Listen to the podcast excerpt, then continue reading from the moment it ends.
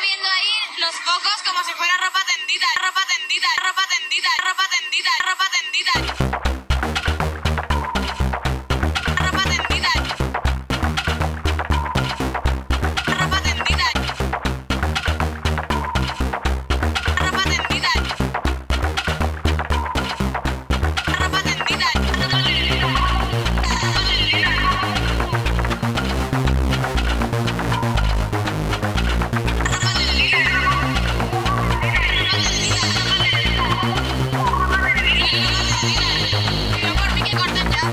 Bueno, amigo, que debo decirte que qué oportunidad perdida no haber llamado al podcast Ropa Tendida o yo por mí que corten ya, Yo por mí que corten ya, me parece. porque ya nombre. tendríamos la sintonía hecha. Total. Pero nada, que bienvenidos a Revelación Otimo, el podcast de GNS Pop. Esto que habéis escuchado, eh, ya os explicaremos luego lo que es. Pero nada, eh, hoy queríamos hablar un poquito de eh, algo que, nos, que no sabemos si es Revelación Otimo y, y algo que echábamos mucho de menos, echamos mucho de menos ahora mismo, bastante más que el sexo, que son los conciertos, ¿no? Más que el sexo seguro. Yo sí, la verdad. Pero bueno, eh, los conciertos, que es algo que dábamos por hecho, que iba a estar ahí toda la vida. Y aunque poco a poco estamos recuperándolo y demás, todavía queda mucho hasta que podamos volver a vivirlos como estábamos acostumbrados. Así que nada, eh, el spoiler es que obviamente para nosotros los conciertos siempre serán una revelación, pero como hablar durante una hora recordando solamente lo bueno de los conciertos, eh, vamos a darle vidilla empezando hablando un poquito de lo malo, ¿no? Eh, Yo voy a abogar por el timo. Eh, conciertos sobre. Uy, qué sorpresa. Sí, sí, sí, sí. Eh, Bueno, no todo el rato, pero un poquito.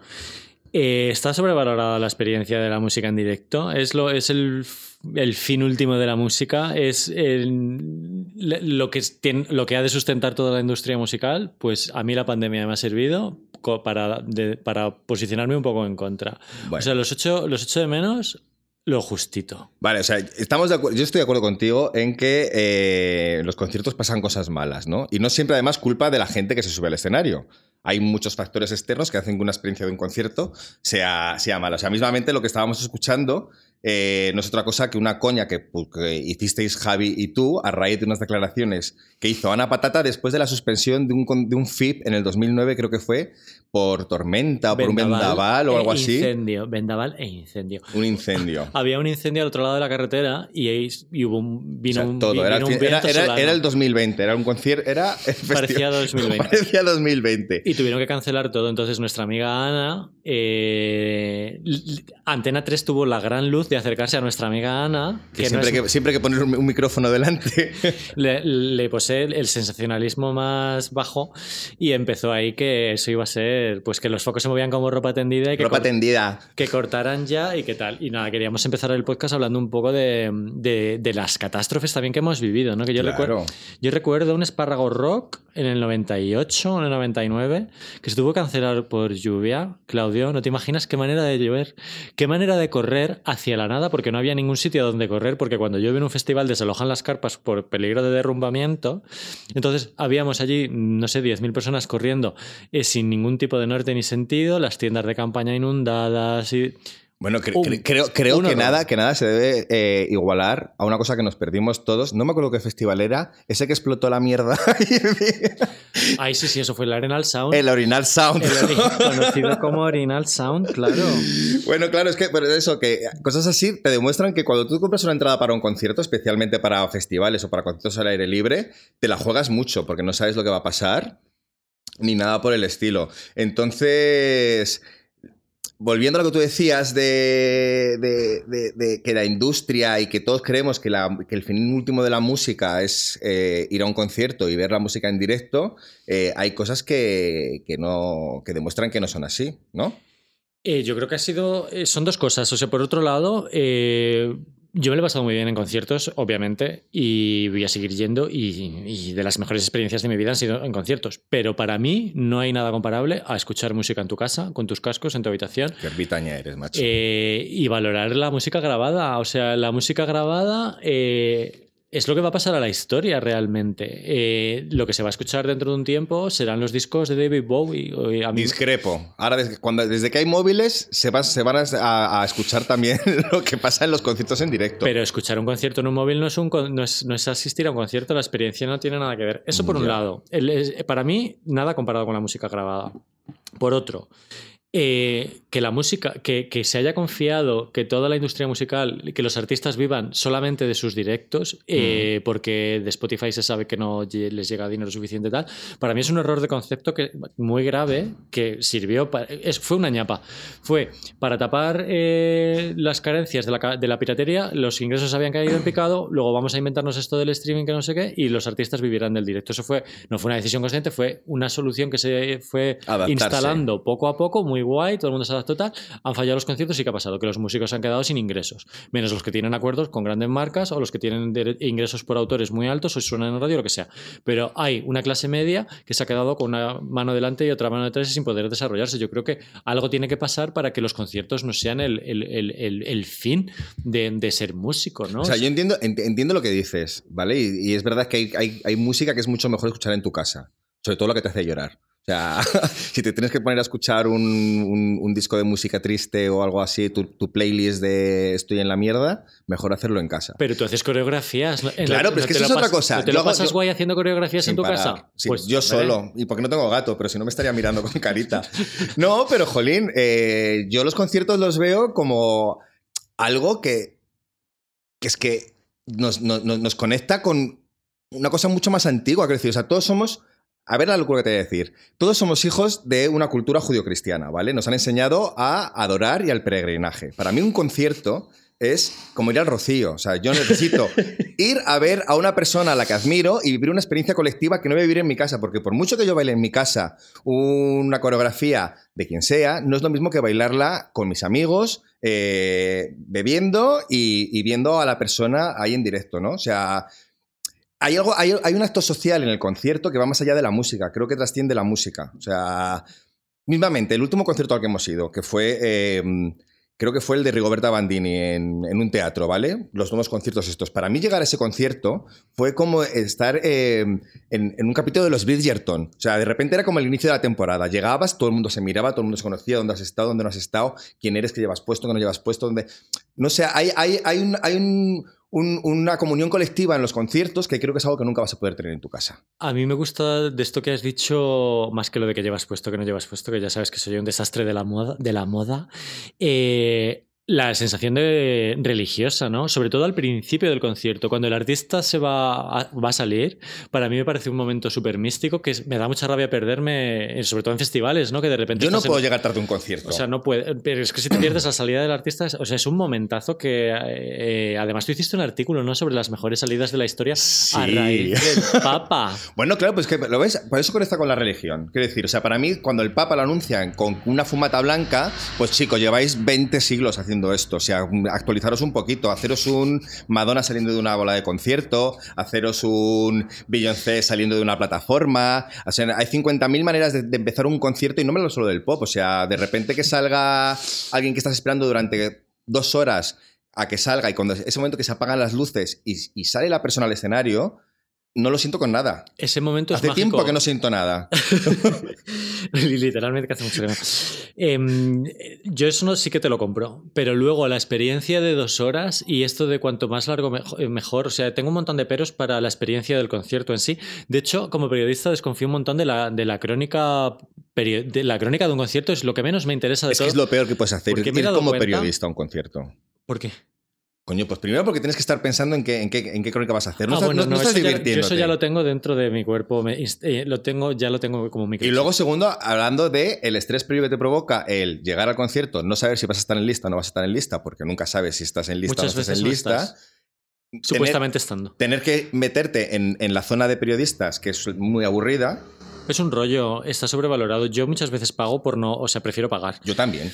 Em, pero aparte es que me he dado cuenta de que pues, con los años de que la crónica no tiene prácticamente ningún valor porque depende, uno, de dónde estés. eh, ¿se oye mejor o se oye peor? Total. De tu estado de ánimo. Si estás de mal humor, si tienes al lado un plasta que te ha amargado el concierto, condiciona tu experiencia del concierto. Esto es, es así, eres humano. Eh, si te toca, si te están todo el rato hablando, no, tú- la persona con la que has ido te está contando su vida, que sabes, O sea, a mí ya me conocéis, ¿no? Pero eh, a veces voy a concierto con gente, con gente que no me conoce tanto y se pasa el concierto hablándome. Y es como, estoy trabajando es, y, y además, si no estuviera trabajando, probablemente me apetecería verlo porque he pagado 30 euros o 100 No quiero o que me 200. hables. Sabes que tampoco es que no te puedas comentar nada, ¿no? Pero Tú a mí me has mandado a callar en un par de conciertos. es que tú hablas mucho. Yo hablo mucho, la verdad. Si cuando no me interesa mucho, me, me mandaste a callar en uno de Golfrap en Valencia. Pero no me extraña. Ya, yo, tam- yo tampoco lo Pero es que no conocía. Es que eso es un problema cuando vas a un concierto y que no conoces a la gente. ¿Qué te dije exactamente? A ver. Eh, haz el favor y para atrás. A mí y a Ana Serrano.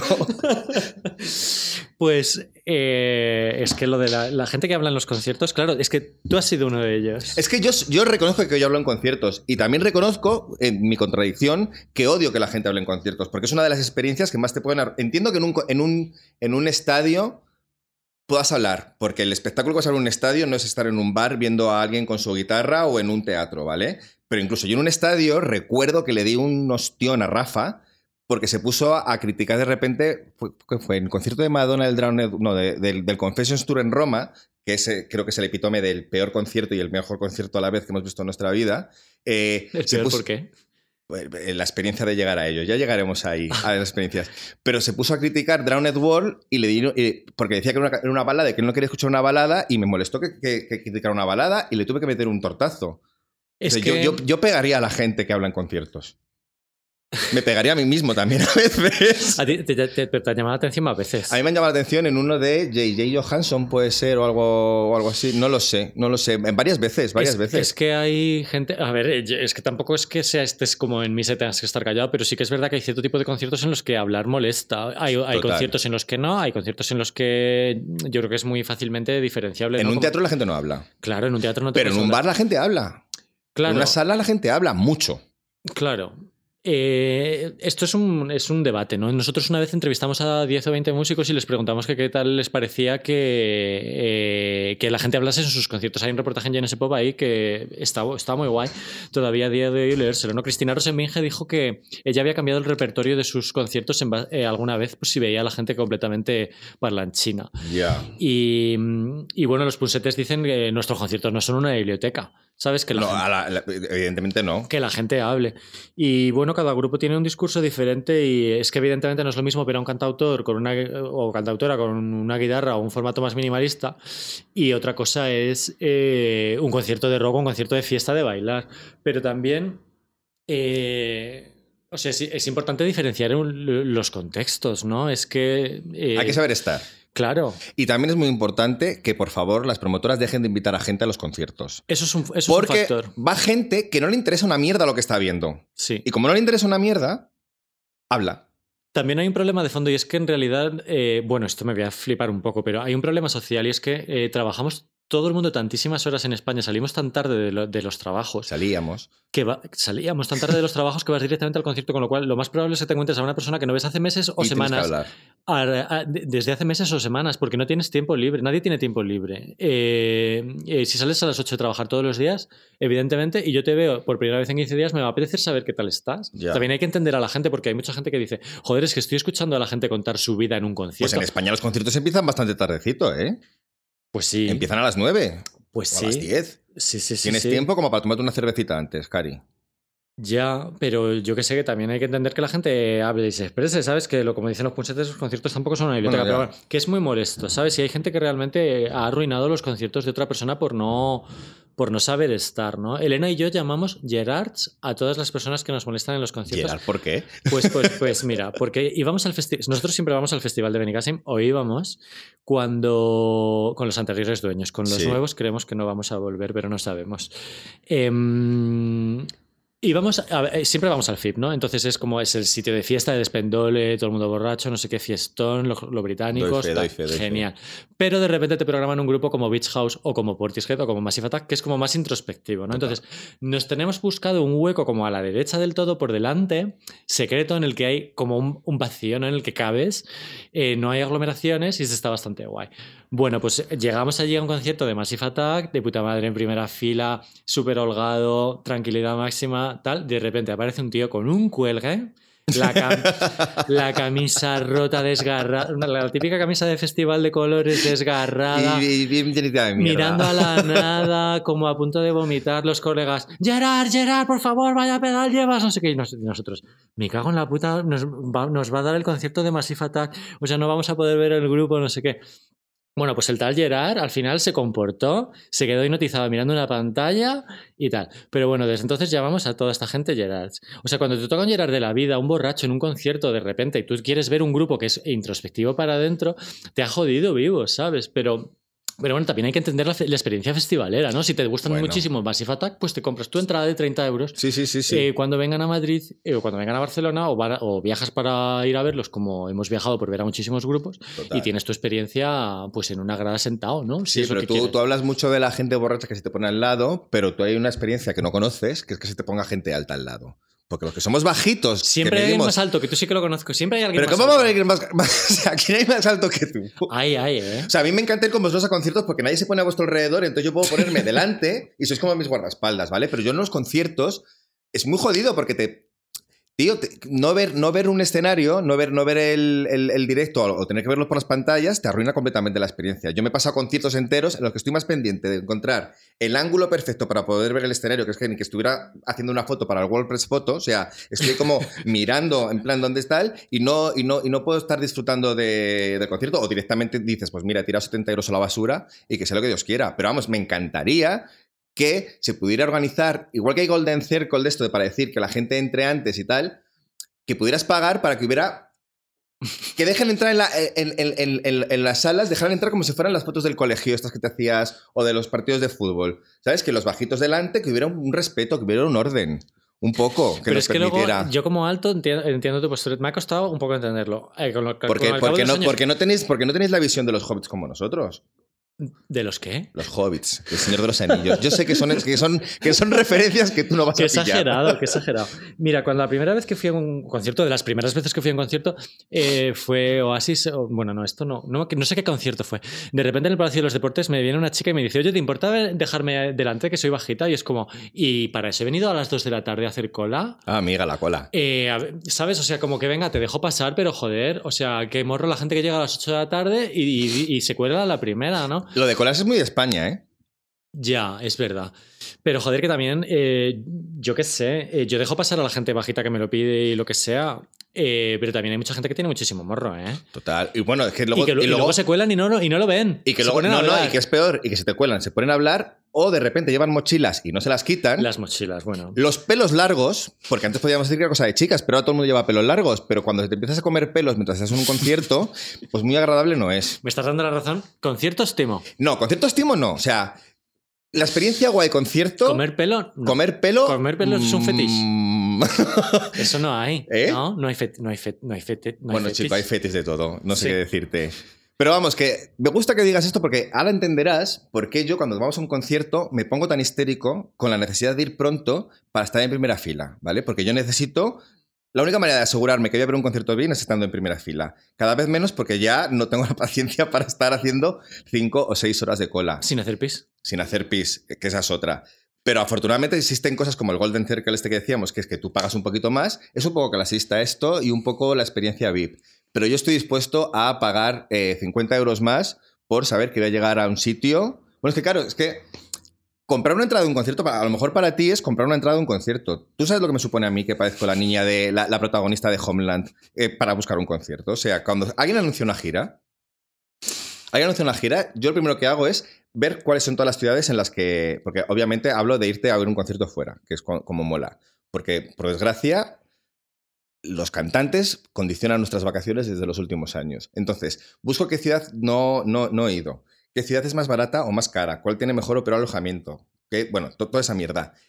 Visto eso, me pongo a eh, hacer pruebas en la web de compra porque, claro, las entradas se agotaban. Yo no sé ahora si se siguen agotando, pero bueno, sí se siguen agotando, ¿no? Cuando... Ahora no sabemos lo que va a pasar porque yo creo que después de la pandemia, yo creo que mucha gente va a coger miedo de las aglomeraciones o va a decidir que... Ya, es que eso no si va a volver a ser así, ¿eh? Seguramente sí. Y dicen que, bueno, que todo va a volver a la normalidad muy rápidamente, porque la gente tiene muchísimas ganas. Muchas. Pero yo, no- yo no sé si todo el mundo está dispuesto a volver a ocho festivales Bueno, pero- al año. Claro, pero tú acuérdate, yo no, no- no hablo tanto ¿No de te los da miedo que te toquen ahora en el... O sea, cuando alguien te empuja... en- o se Quiero que alguien me el- toque, la verdad. se te- Pero cuando alguien se te acerca en el supermercado no dices como, ay, Sí, sí, se me está acercando pero Imagínate porque ahora por- meterte en un festi. Pero porque antes no me tocaba la gente en el supermercado. Tampoco. O sea, no sé qué pasará en un festival. Bueno, tampoco me toca mucha gente en el festival. Es que yo cuando veo un concierto no estoy como para que me toquen, pero porque no, me gasta un dineral. No quiero ligar con nadie. No quiero perderme la experiencia de estar viendo a alguien porque he ligado. O sea, ligar, ligas de vez en cuando en otros sitios, pero no me vengas a comer el morro mientras están cantando mi canción favorita. ¿Pero de qué estás que como hablando? recuerdo, pues hijo, pues ¿De qué estás hablando exactamente? Yo creo que me estoy el- proyectando. Yo creo que he ligado en dos conciertos en toda mi vida. Y mira que he a conciertos, ¿eh? Ligar es un no. Ligar en un concierto es un no. Hija. Muy bonito para la película esa de Nine Songs y tonterías así, pero no es sí, una. que es bonito. No, no, no, lo, no lo veo. No lo veo. Sobre todo te digo, volviendo al trabajo que me cuesta mirar un concierto. Porque cuando compras una entrada, comprabas una entrada online, porque no, no- no hacías colas, para asegurarte de que no te... Porque conseguir entradas es cuestión de segundos. Yo me tiraba dos días antes metido en la página donde se vendían las entradas, haciendo pruebas para coger directamente el movimiento correcto de tengo que ir aquí, aquí, aquí, aquí y aquí, para hacerlo rápido. Es que según me estás diciendo esto, me estoy dando cuenta de por qué me quedé sin entradas para Kate Bush. Claro, es que no tienes experiencia. Yo, yo si pusiera una... Yo, ver, sí- yo podría hacer una agencia de compra de entradas. tengo- yo tengo experiencia, pero no tanta. O sea, yo pensé que con entrar media hora antes y no refrescar valía. Eh, no. Logao. No, no. Bueno, pues nada, No, luego- no, no. Tienes que, tienes que estar ahí. Aparte de hacer F5, es que en el momento en que puedas hacerlo, tienes que. No puedes, no puedes pensar, tienes que hacerlo automáticamente. Tienes que ser un robot, tienes que hacer ta, ta, ta, ta y comprar. Pero es que antes de hacer eso, aparte, yo, como no, como no veo muy bien. O sea, no porque, no porque sea miope, que me he operado y ahora veo muy bien. No veo bien por, por bajito. Me meto en la web de, la, de, venue y busco fotos en, en Google para saber dónde va a estar. O sea, desde, todas las, desde todo el, el- el recinto, desde cómo se ve en cada sitio. Es decir, porque para mí no es lo mismo ir a grada que estar en el lado derecho, que estar en el lado izquierdo, que estar delante, que estar. O sea, todo es como un, un ritual bastante estresante. Pues sí. Y por eso, ¿Y eso que te, te- te- te ha hecho conseguir entradas de quién? pues de todo el mundo, la verdad. Dime nombres, quiero nombres. Hijos, es que siempre digo las mismas. Pa- pa- Kylie. pa- parece que siempre digo Kylie, Madonna. Madonna Chupito. Que Madonna Chupito. eh, Pues es que antes, eh, antes, pero antes. Antes. de antes, tenías que comprar las entradas físicamente. Y me acuerdo de hacer cola, eh, de, venir a, eh, de venir aquí al centro a Madrid Rock y todo esto, y a la FNAC para, para comprar tus entradas para irte. O sea, me acuerdo que el primer viaje que hice fue para ver a Radiohead en Bilbao. Fíjate. Pero en aquel momento yo no tengo la conciencia de que fueran unas entradas difíciles de conseguir. Claro, aquello estaba abarrotado, pero No, yo, yo, creo- yo creo que el primer, el primer estrés que estuve así de conseguir entradas creo que fue con Las colas virtuales esos las son colas peores. virtuales. Son peores. Sí, sí, sí, sí, sí. Es peor que venirte antes. Pero que antes te tenías que venir un- a, Es que yo no a- enti- al corte inglés a yo hacer no entiendo cola. por qué los ¿Preferirías venir, pregunta, ¿preferirías venirte al corte inglés a hacer cola físicamente la noche de antes con una Mira, manta? pues en una cola podría ligar, a lo mejor. Pues, bueno, ahí no me fijo. Mira, yo, de hecho, para las entradas de Madonna en Barcelona, cuando vino con el Drown World, que la gira empezó en Barcelona, Sí. yo hice mogollón de amigos en la cola, que no era virtual, era física. Hice, hice colegas. Colegas. Yo es que no. En aquella época todavía no iba a conciertos, para que veas. O sea, mi Pues primer sí. concierto creo que fue en 2000, 2001, que me llevó Ana, otra vez ha salido a colación, a Salamanca a ver Astruth. Pero ¿no habías En visto a. Rafael en Salamanca o algo así? no, no, no, no, no, no, de no, pequeño. No, no, no, no, nunca había ido con, yo ¿De nunca, nunca he sido de cultura de conciertos. O sea, había ido a ¿A conciertos la de feria? no, había ido a conciertos de música clásica porque tenía un profesor de música que nos llevaba a conciertos de música clásica y qué guay. Y luego también yo mi, mi adolescencia o escuchaba las Spice Girls o escuchaba bandas sonoras. Estaba obsesionado con las bandas sonoras. Entonces no había conciertos de bandas sonoras. Yo no podía ir a ver a John Williams eh, en concierto en Salamanca. O sea, no, no tuve conciertos. Entonces el primero que fui fue ese de Astruth que además fue en un teatro y con mano de santo de teloneros o algo así, y me fliparon. Y, y fue mi primera experiencia con concierto, que vino seguida de mi primera experiencia de festival, que fue el primer Primavera Sound, porque quería ir a ver Astruth, una- un, un Primavera Sound donde tocaba Pulp. ¿Vale? En el 2002 creo que fue. Yo quería ir a ver a Astruth, como si no los fuera a ver nunca más. Hola. Astros, que era el grupo que hacía los conciertos más, más peregrinos, porque de repente tocaban en, un- en el restaurante chino del No, es que en el garaje, inframundo. El inframundo, ¿Cómo, cómo- cómo fue de guay ese concierto closarista, eh? Claro, los conciertos sorpresa que hacían de repente en el FIP, pero fuera del FIP, en el Sonar, pero fuera del Sonar. Claro, que es una cosa que veías por muchos lados. Yo es que sí que iba a conciertos de pequeño. Yo soy de, soy de Extra Radio, soy de Torrejón y en la feria, pues de pequeño recuerdo recuerdo ver una ráfaga de Rocío Jurado de fondo, ¿sabes? No, Pues no qué maravilla. Es uno de esos Claro, conciertos que no he podido pero ver nunca. me tampoco es que viera el encantaría. Porque igual tenía, yo que sé, seis años, ¿sabes? O los que fueran. Pero es una imagen de un, de un momento, ¿no? Y a la feria venían gratis, pues eh, vimos allí Ella Baila Sola, Escape, Defcon 2, con 15 años. eh, no sé, los conciertos de feria fueron No, así yo- mi- yo ya digo que no he mis visto. primeros conciertos. No, no, no vi, pero cuando lo vi, lo cogí con ganas. O sea, cuando empecé con conciertos. Bueno, el primer concierto que fui de gran gira fue contigo a Lisboa a ver a, a Madonna en el Reinvention, que nos fuimos los dos solos. Yo no sé, las entradas las debiste comprar tú, porque yo no, yo no había comprado entradas para eso. Me dijiste, vámonos a un concierto. Y me fui contigo. Yo no me acuerdo muy bien. Y me, y me, y yo digo, me, me, me, me, encanté ir a conciertos. Pero, tío, es un estrés, es un estrés. Es un estrés, sobre todo cuando tienes Y que viajar. Y yo hay algún viaje que no repetiría. Por ejemplo, ¿Cuál? sí que fui a ver a Fleetwood Mac a Ámsterdam porque Fleetwood Mac es un grupo que no parece ser que no era tan famoso en España como en otros países, por desgracia, y, y lo dejaron fuera de la gira. Aparte que España, por razones geográficas, eh, queda fuera muchas veces, pero bueno, me extrañó Bueno, es bastante. que- Hicieron muchísimos conciertos. Yo aquí debo decirte que, aunque os quede mal, yo por mí, independencia Cataluña ya.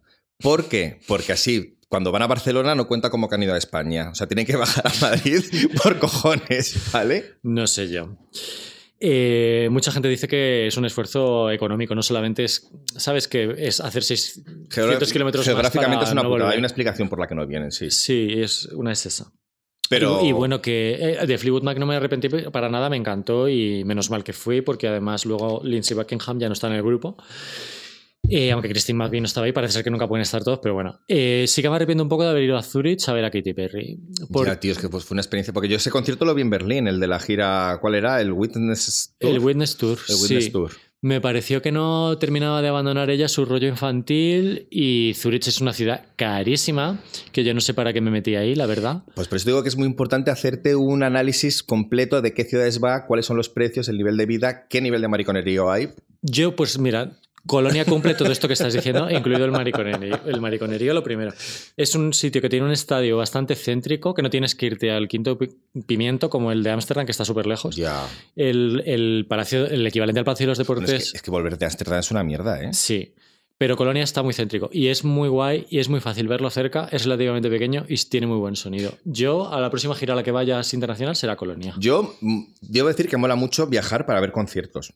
Porque te, te ayuda también a conocer el país. O sea, igual que cuando viajas, un a, viajas a una ciudad, tienes que ver el cementerio, tienes que ver cuáles son los supermercados para entender cuál es la ciudad, es muy importante ver cómo se comporta la gente en conciertos. Sí, es, es, es digno de libro. Es que, o sea, Italia, comparado con Bélgica, o sea, lo que fue Roma, ese concierto, por eso decía que es un concierto, el concierto del Confessions Tour fue maravilloso, pero la experiencia vivida ahí era el caos. O sea, esas montañas de mierda que subimos para poder, para poder pasar al, estadio porque la gente había estado durmiendo durante cinco días, que dejaron abandonado, o sea, dejaron abandonado todo lo que Pero tenían. es que encima llovió, cayó lo más grande antes del concierto y allí había tiendas de campaña tiradas con basura. Claro, o sea, es que luego llegas a Bélgica, donde si quieres puedes decir hola, hola, hola, y llegas a primera fila, pero no colándote, sino simplemente porque hay espacio, o sea, la gente tiene un espacio... Eso es que no respetas, no estaba respetando su espacio. No están reservando espacio. No sé, me, me- me- parece muy. Yo no me arrepiento de, de tener que viajar para ver conciertos, ¿sabes? O sea, me- de hecho, echo de menos que no me digan dónde tengo que ir para, para ver un concierto. ¿Sabes? Es lo bueno que tiene también de que no vengan a Madrid, que te obligas a, a- a salir fuera. Es un pastón. Sí, pero es una manera de organizar las vacaciones, luego te quedas unos días y yo lo veo ya. Es un clásico de nuestro grupo, ¿no? De, pues, va, Totalmente. O sea, yo- yo lo llamo, o sea, siempre decimos la, la, la- la- la gira, o sea, la diva de invierno y la diva de verano. Es decir, como nunca suelen coincidir las, las, las grandes, porque a mí las que me obligan a salir son las grandes divas. Yo no voy a ir a ver a, yo que sé, a... Nosotros fuimos a ver a los Cardigans a Londres. Pues eso, los Cardigans luego vinieron. Pero, pero yo, fíjate, ahí entiendo un poquito de divas. Pero quiero decir, no suelen coincidir a la vez que estén de gira Beyoncé, Katy Perry, Kylie, Madonna, Britney, etcétera, etcétera. Entonces de repente es como, suelen, suelen girar como cada seis meses una.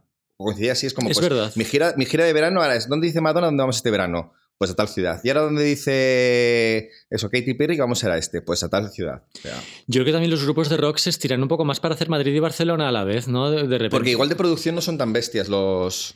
No sé, es que no me suena que U2 hayan ido tantísimas veces solamente a Barcelona como, por ejemplo, una Madonna, una Beyoncé o lo que sea, que es como súper raro.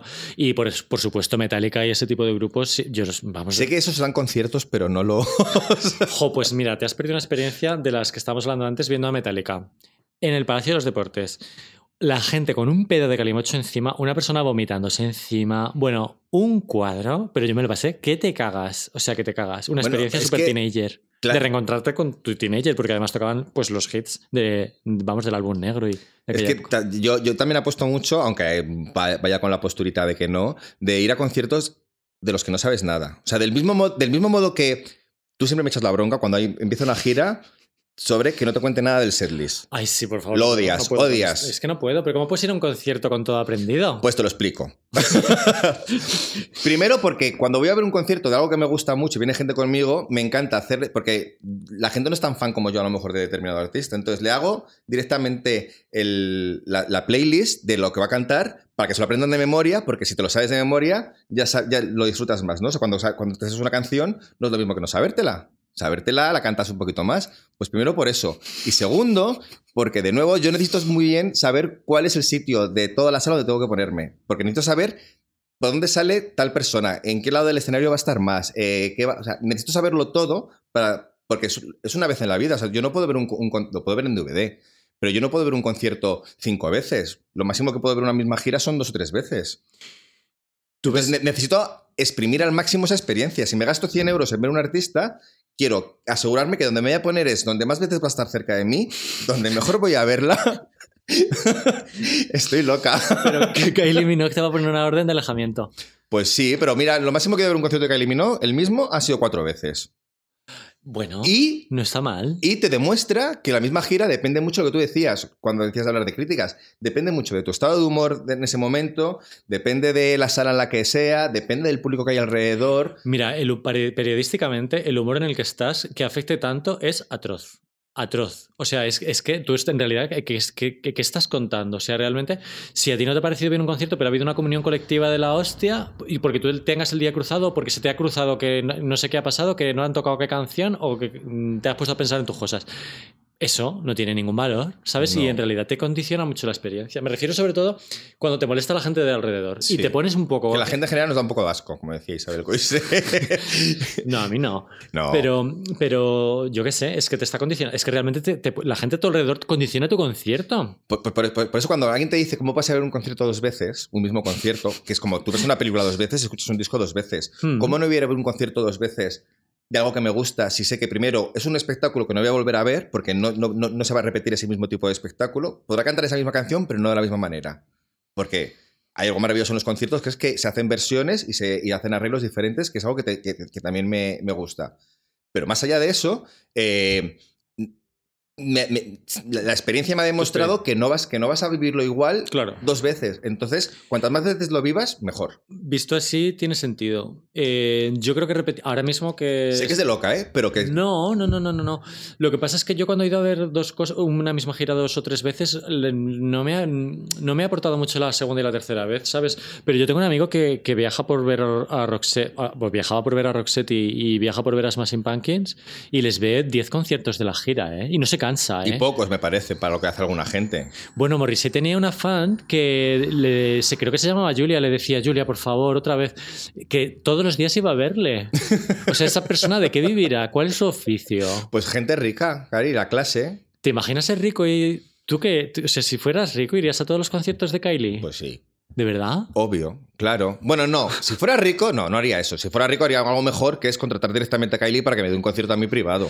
Que es lo que hace la gente. La gente contrata conciertos privados. Yo lo- a lo máximo que puedo aspirar es que yo Crepúsculo toque el día de mi, de- iba a decir de mi boda, bueno, de mi cumpleaños. Pero, Oye, de tu boda. pero, pero, hijo, ser una millonaria de estas que de repente coge un con- co- contrata a alguien por 4 millones de euros para que le dé un conciertito en ¿Pero casa. cuántos millones tienes que tener para gastarte eso? Pues muchos. ¿Pero cuántos?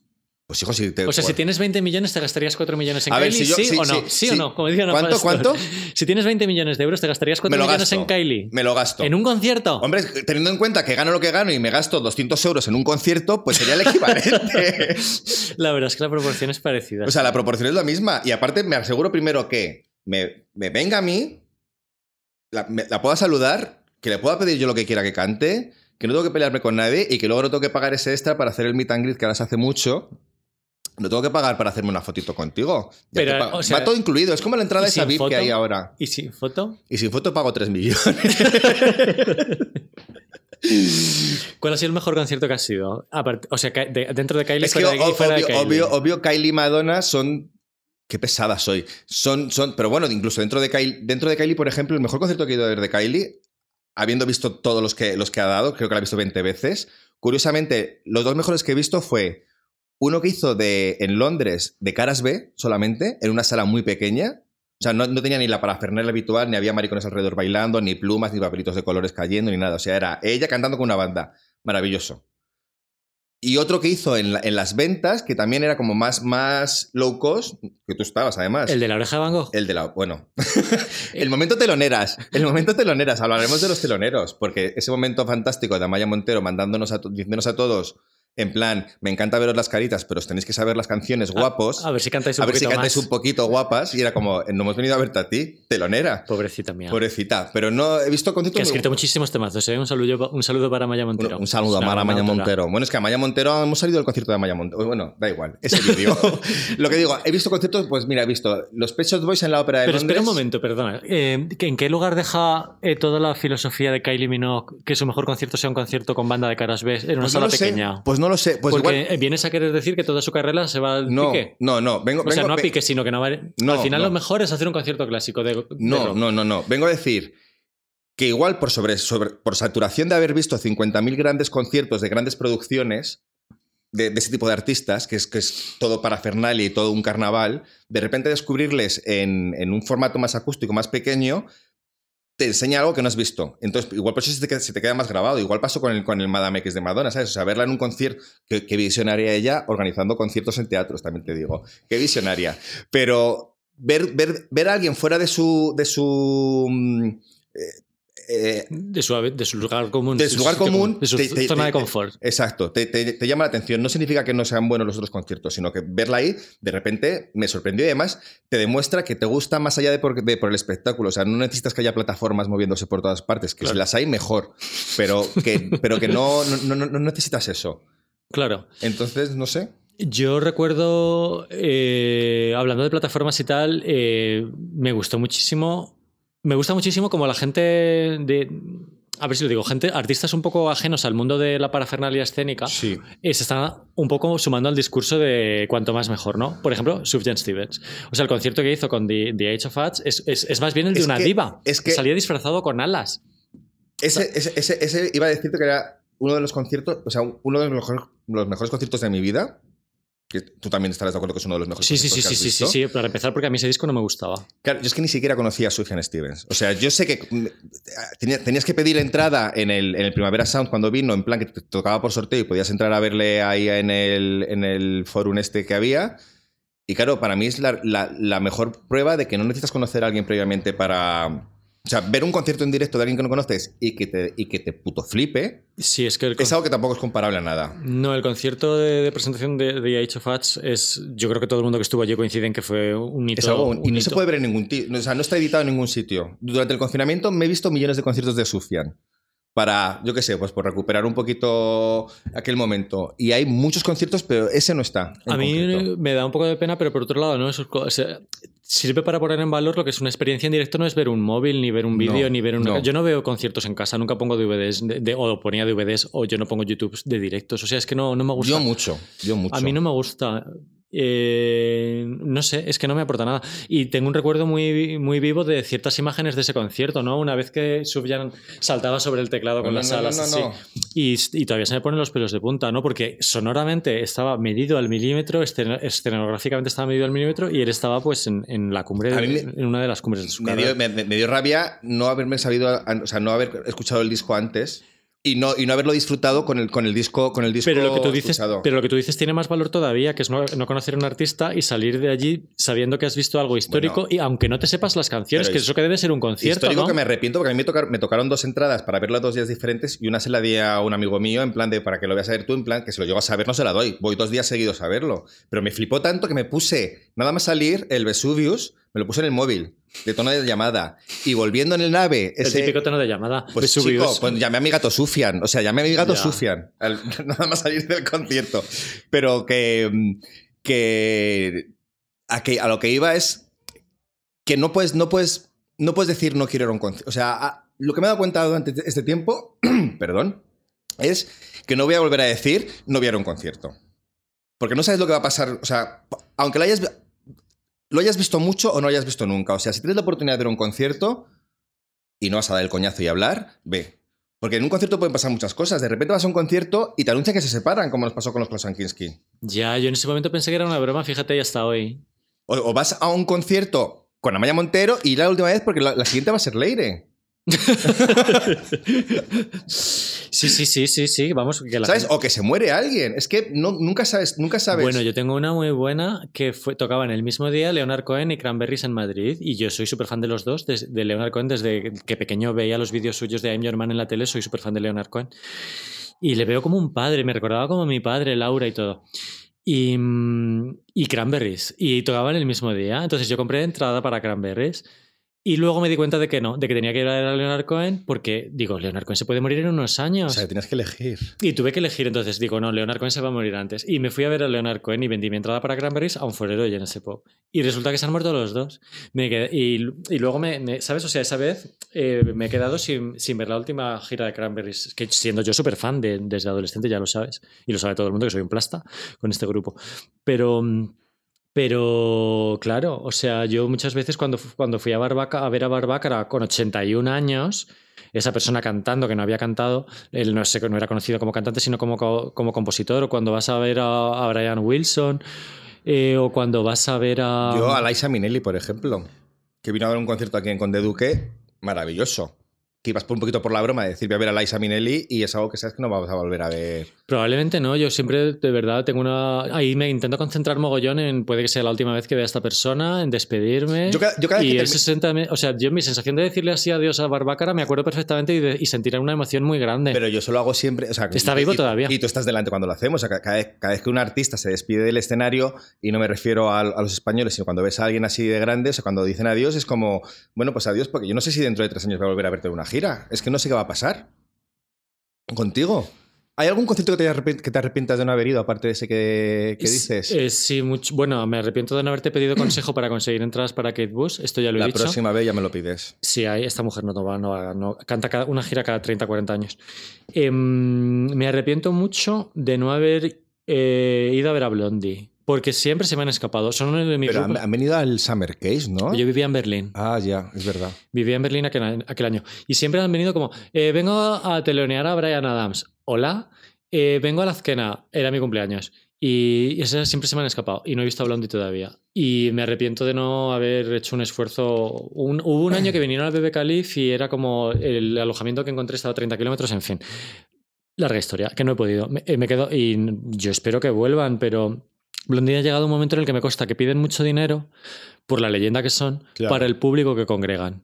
Entonces muchos festivales no los pueden traer porque cobran mucha pasta, con lo cual yo creo que se me van a escapar. Yo, yo, yo me, me da mucha rabia no haber ido al concierto, bueno, y tú te seguro que tú también, el concierto de Lady Gaga en el 8 y medio, el famoso concierto. Ah, sí. O sea, recuerdo que no fuimos porque yo ese día me iba, me iba a ir a Canadá el día siguiente o algo así, hicimos una fiesta de despedida y, muchos decidisteis venir a, a la fiesta en lugar de ir a ver el concierto. No nuestro amigo Álvaro Cuesta, que él fue al concierto y volvió diciendo Y lo reseñó para Pop. Sí, solo, y voy diciendo, la próxima vez que vayas a ver esta tía eh, va a ser en un, en un- en un estadio. Y la fuimos a ver la cuando vino con la gira del Monster Ball Tour este y ya no era Lady Gaga que volaba. Es que ese concierto lo pasé fatal porque estuve entre los damnificados por el caos que hubo en la puerta, porque había entradas, Ah, por las entradas falsas, falsas. Y tardé cuatro canciones en entrar y entré de, una, entré de un mal humor. Yo es que lo vi en Lisboa y me dejé la entrada en Madrid y tuve que comprar otra entrada allí. Sí, sí, cuenta esto. Madre mía, ¿Cómo puede ser? ¿Cómo, o sea, ¿cómo te puedes dejar la entrada? Claro, es Pues que... porque antes las entradas eran físicas. Antes tú comprabas una entrada y tenías que confiar, cuando ibas fuera, tenías que confiar en que te la mandaran por correo y no se perdiera por el camino. O sea, a mí el estrés de estar todos los, Ya. todos los días mirando en el buzón a ver si han llegado las entradas, han llegado las entradas, porque tú no tenías un, un recibo en el móvil que enseñabas, o sea, tenías que ir con tu entrada física. Y yo pues me dejé la de Lady Gaga en Madrid y afortunadamente tuve que comprarla en reventa. Pero, Ya. bueno, Yo- ¿reventa sí o reventa? ¿Has comprado muchas cosas en reventa tú? Yo creo que no. Yo creo que no. O sea, yo creo que no me da mucha vergüenza. Además, soy súper paquete. O sea, seguro que, vamos, me timan total. Yo tampoco, pero porque no tenía la necesidad, porque como, como te he demostrado, soy un experto en conseguir entradas guays, pero... ¿Y, y tú de conciertos guays que tengas? Porque yo te he contado dos o tres, que tengo unos cuantos más, pero tú de conciertos guays, que recuerdes así que hayan marcado tu vida. Porque los conciertos marcan, o sea, yo mi vida la podría contarla a través de conciertos, o sea, tengo mar- el tiempo no me lo marcan los calendarios, me lo marca qué concierto vi ese día o qué concierto vi en, ese- en esa época. Yo uno de los mejores conciertos que recuerdo fue el de Massive Attack en el Juan Carlos I, que me quedé anonadado con las proyecciones que llevaban preparadas ad hoc para Madrid. Salía ¿Para Madrid? Sí, salía, salía a Madrid, salía noticias en castellano de ese día y querían hacer como una crítica social en ese momento o una reivindicación, no, no, no sé muy bien de qué tipo, pero salían noticias pues de corte violento y, y, y tal. Y, y bueno, ellos siempre han sido muy críticos y, y me, me impresionó mogollón eh, a todos los niveles, ¿no? Todo lo contrario en el mismo recinto que Björk, que no me gustó nada. Se puso a tirar allí petardos y cohetes. Ay, es, y- que, es que Björk es un poco decepcionante. O sea, no, no sé si. Solo lo he visto una vez, que fue en, la- en la- en la- en las ventas también, pero creo que Björk es más como de recinto como del liceu, ¿no? Para... Claro, la gente que fue a verla al liceo lo- siempre lo está contando. Yo no tuve esa suerte, debía tener yo, Yo como tampoco. 20 años, tenía, o no sé. Ojalá hubiera ido, pero yo creo que Björk tiene problemas así de, conex- de conexión con el público, porque pues, no toca los greatest hits, eh, los discos que saca son muy conceptuales y, y- y, bueno, a mí yo echo mucho de menos que conecte pues como cuando la conocimos en los años Pero ¿y 90. ¿por qué la gente no toca los greatest hits en sus conciertos? Pero a mí o sea, porque a mí gusta de- Morrissey solo lo he visto una vez y la única vez que voy a verle no me cantó ninguna... O sea, entiendo cuando dices un, con- un concierto más para fans así y tal, te puedes permitir, pero una gira... Pero en realidad esto es un discurso que tienen los artistas más interesantes de dejar el pasado atrás y tocar solamente el presente. A mí eso me a mí eso sí me gusta. Lo que pasa es que lo que no te gusta es que te lo haga la gente que no te gusta. Si bueno, también es verdad. eh, por ejemplo, Fangoria y Madonna y esta gente eh, en realidad siempre te hace el último disco entero. Sí, les ha costado, les ha costado eh, abrazar lo que es su pasado y... Pero eso está bien, dice mucho de su calidad como artista. Sí, No claro, y a, mí, ma- estar- y a mí Madonna me canta un concierto como el de la payasa tour este de Tears of a Clown, que eran todo también baladitas y, y caras B y tal, pues yo eso lo disfrutaría como una perra, pero entiendo que alguien que no ha visto nunca Madonna, pues no, chupito.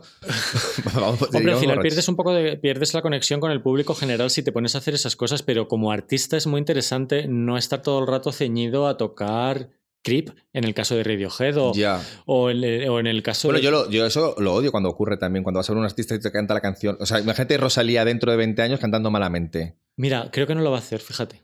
Por eso, será, un coñazo porque la tienes quemadísima. Claro. Eh, en realidad los artistas que progresan, se renuevan, no sé qué, eh, aunque tengan sus altibajos en popularidad, eh, son los más interesantes, ¿no?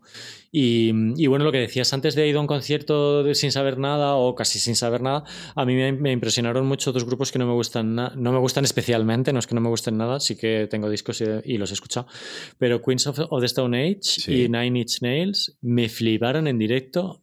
Rollo, quiero conocer a su técnico de sonido, o sea, me parece que tienen un volumen bestial eh, a una calidad de, sin perder nitidez, sin perder calidad y me quedé embobado viendo a los dos en, en el FIB y en Math Cool y para mí han sido de, de los conciertos que más me han impresionado, que es como, pero bueno, porque no he escuchado todos los discos de esta gente, luego llegas a tu casa y tienes mil cosas que hacer, mil cosas que escuchar y no profundizas tanto, ¿no? Pero es muy interesante el concepto que has dicho de, meter en los mejores conciertos a alguien que realmente no, no sea de tus favoritos, porque es muy fácil decir, he ido a 10 conciertos de Kylie y de Madonna Claro, y son los que- mejores conciertos de mi vida, pero bueno, la noticia es que te haya llamado la atención. Ahí ¿no? ya voy sobre seguro, eso voy sobre seguro. Claro. A mí me pasó también, me pasó con. Fíjate que ahora no puedo pensar, o sea, no puedo pensar mi vida sin ellos, con Pulp. O sea, fui a verles cuando te he contado antes lo de, lo de Astruz al Primavera, tocaba Pulp, que era cabeza de cartel, los vi, me flipó, qué suerte la mía, que fue su último concierto porque se separaban. Tuve que esperar 10 años para poder volver a verlos. Ya. ¿Y los, y los, peores, y los peores conciertos que, que hayas visto? Esto es, es un poco duro de, de tal de decir o de peor, peor, peor, de, es horrible y no volvería. Es que también te digo que es una cosa como No. personal esto. Claro.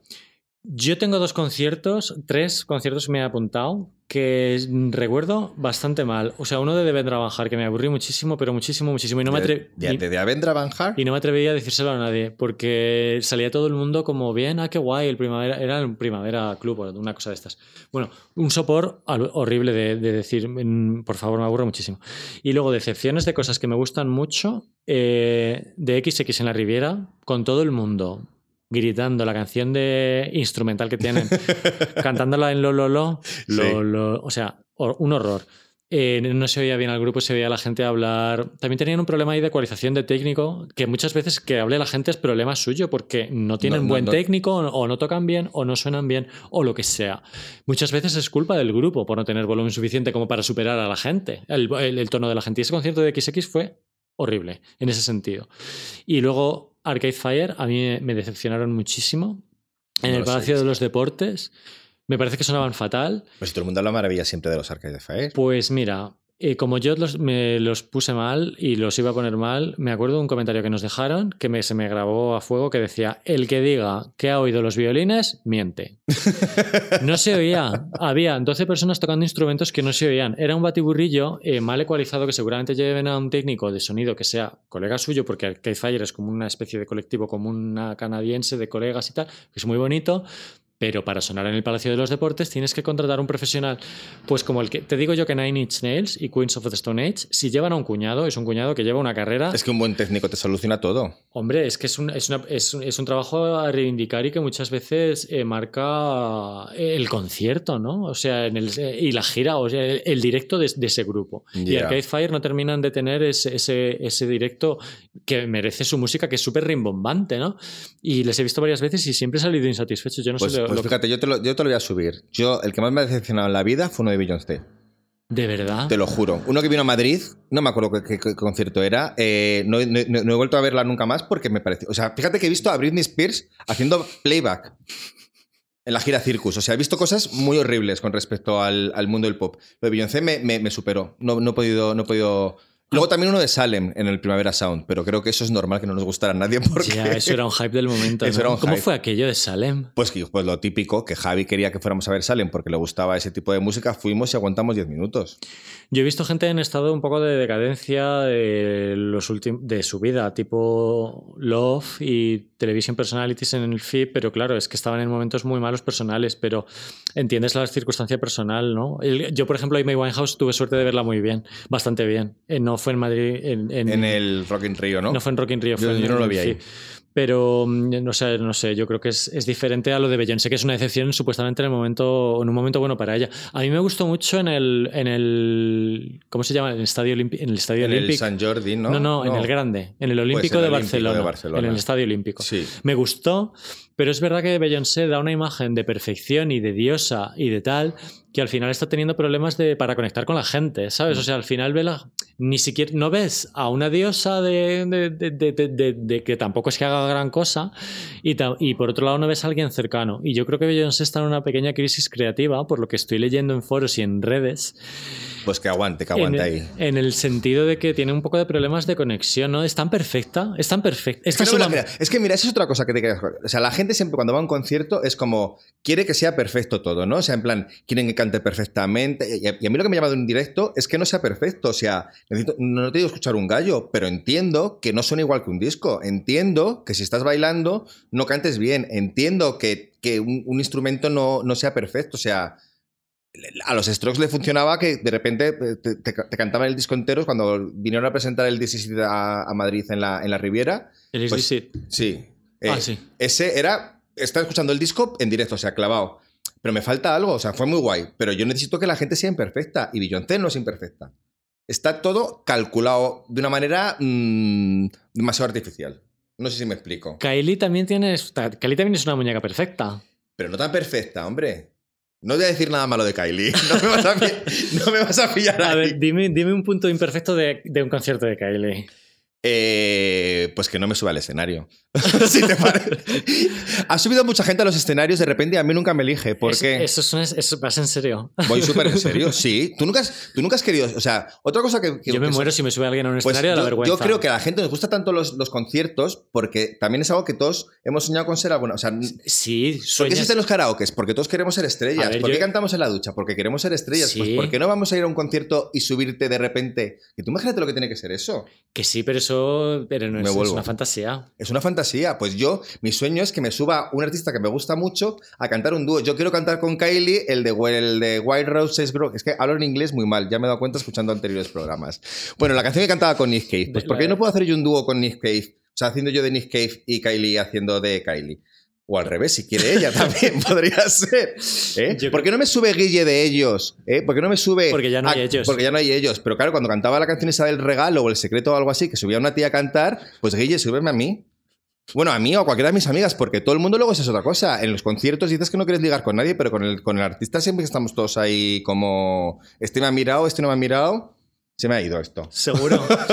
Eh, yo, no, yo nunca he mirado así al cantante. ¿A, Yo es que, ¿a qué cantante podría la, yo mirar? La, la erótica del poder que tiene, igual que un camarero, pues igual le ves por la calle y no, pero le ves de repente ahí en la- detrás de la barra, que es el que tiene la potestad de ponerte la copa que quieres. A ver, yo me encantaría mirar de cerca, yo que sé, a Brandon Flowers, pero es que, claro, a Brandon Flowers nunca la, veo, nunca la voy a ver de cerca, siempre es una hormiguita al fondo del estadio. Claro. Pues para eso. para- y, y- y luego si le entrevistas, pues no está, no, no está viendo la erótica del personaje sobre el escenario. Esto es. Las entrevistas periodísticas no son muy eróticas. Ya. Qué pena, ¿eh? No, mejor así, es una profesión, es nuestra carrera. A Es ver, nuestra ¿eh? carrera. Bueno, Por pero favor, eso, que yo no, que yo. A mí los conciertos, chico, eh, son un sí. Son una revelación. sí, sí, sí, sí, sí. Por favor, que a ver si se me van a enfadar las promotoras o lo, que sea. son una revelación y siempre merece la pena. Solo digo que no puede ser la base última de la industria y que, y que tiene que haber otras cosas y que yo hay artistas que no he podido ver nunca como David Bowie o Kanye West y yo tengo mi relación eh, mística con ellos igual, independientemente de no haber ido a sus giras. Para mí son igual. Sí, pero te quería preguntar, por- mira, eso es lo que quería preguntar antes de, antes de que termináramos. O sea, artistas que no has podido ver y que te, y que, y que, y que te vas a morir con la pena de no, de no poder verlos nunca. Porque no, no- no- yo no quiero ir a ver un concierto como el que hay de Whitney ahora, de ver un holograma actuando. ¿No vas a ir a ver el holograma? Pues no. Eh, yo tengo muchas ganas. Esta pandemia y que no haya habido conciertos durante un año, sobre todo internacionales, porque nacionales ha habido, te sirve para ver qué te falta por ver. Y yo quiero ver a Kanye West. No sé si es demasiado tarde, porque cada vez está más perdido. Ya no va a ser como la cumbre de su carrera. de No está, no, mejores está, giras. no está Kanye ahora mismo. Claro. No, no, no, no, pero claro, yo ya pienso en cosas que pero- no he visto. Pero va a salir de gira, ¿eh? porque tiene que pagar el dinerito del divorcio con, con, con Kim Kardashian. Pero ya tiene más dinero que él. Bueno, pero, pero no, eso ¿No? tendrá que repartir. Bueno, da igual. Tiene que salir. La gente cuando se queda sin dinero tiene que salir de gira. Sí, sí, bueno, eh, vamos, eso, yo es lo que más me haría ilusión, ver algo que no he visto, pues tamaño Kanye West o por supuesto Kate Bush o Blondie, ya lo he dicho. ¿Tú? Pues yo es que la verdad es que no. Pues Rocío Jurado, no sé. Pues el De holograma. verdad, ¿no? Quiero decir, porque he visto a Rafael, he visto a Camilo VI, he visto todo. Pues me da pena no haber visto a esa gente. La verdad, tengo, tengo una- un, un- Yo fui a Rafael y la verdad que Rafael te llevé yo. un poco largo, ¿no? Se nos Eso, hizo- hombre, son cuatro horitas de concierto. ¿A quién, es no, que- a quién- quién no quiere estar cuatro horas en un Yo concierto? no Además, quiero. con ese público que se tiene que estar. No. Porque si yo me meo en un concierto, el público de Rafael no le veo yo meando en minis Mira, como cuando vamos yo, a festivales. concierto ¿eh? de 90 minutos, la gente es como cuanto más dure mejor. Mira, me acuerdo, recuerdo un concierto de The Cure de tres horas en el FIP que eso no se acababa nunca. Ay, The Cure, es verdad, en yo les un vi FIP. también. Luego me reconcilié con ellos en el Mazculé, pero de verdad que un concierto cuanto más largo no es mejor. Pues porque, es- que porque no. eso es como la gente que de repente se compra un libro y dice cuanto más gordo mejor porque ya que lo pago que dure mucho. Pero ¿quién dice eso? Pues la gente compra libros gordos, yo qué sé. Mira, nos vamos a despedir que ya estamos desvariando. Nos vamos a despedir, sí, pero eso, que concierto sí. Bueno, no. ¿Cuál es el Ya terminamos. Pero antes, dime cuál es el concierto al que te gustaría ir que no hemos tenido todavía. O sea, este año nos ha- has dicho que no ha habido giras nacio- nacio- nacionales, sí, pero internacionales. ¿No? Entonces, ¿quién quieres ver? ¿Qué- ¿Cuál quieres que sea tu primer concierto después de estos Pero que te la acabo de decir, abuela, que Kanye ¿Cuál? West. Ah, es verdad, me lo has dicho ahora. No te, Sí, no te sí. escucho. Vale, bueno, pues me parece Bueno, pues dímelo tú que es lo que quieres decir. Pues alguien, ver, alguien, alguien- al- Claudio, dime. Claudio, Sí. ¿cuál es el primer concierto que quieres ver? Alguien que empieza por K. y, no es, y no es Kaoma. Kaoma falleció la cantante. Pues mira, Bueno, otros que nos hemos quedado sin bailar. En pues fin. nada. Que Kylie te aguarda, ¿no? Ya tiene preparado. Kylie, Kylie me aguarda, Dualipa no me importaría, pero para, para Dualipa no, mm, no. No, Kylie, Kylie, sí. Pero es que su último disco, disco de música disco es muy bueno. Claro, o sea, realmente molaría ver todos estos discos que han salido de. en Yo quiero ver directo. el de todo. Dua Lipa, el de, Claro. el de Roisin Murphy, el de El Jessie de Lady Gaga, no sé. el de Lady Gaga, que joder. Llevamos todo, toda la vida esperando que Lady Gaga haga el disco Haga el disco guay. que nos gusta y yo creo que lo de Julio lo va a cancelar. Yo creo que también. Pero Está- bueno. es- ella está rodando unas peliculillas ya, ella quiere su Oscar, ella ya no quiere... Bueno, pues nada. En eh, fin, que nos vemos en un concierto. Hasta la próxima. Hasta luego.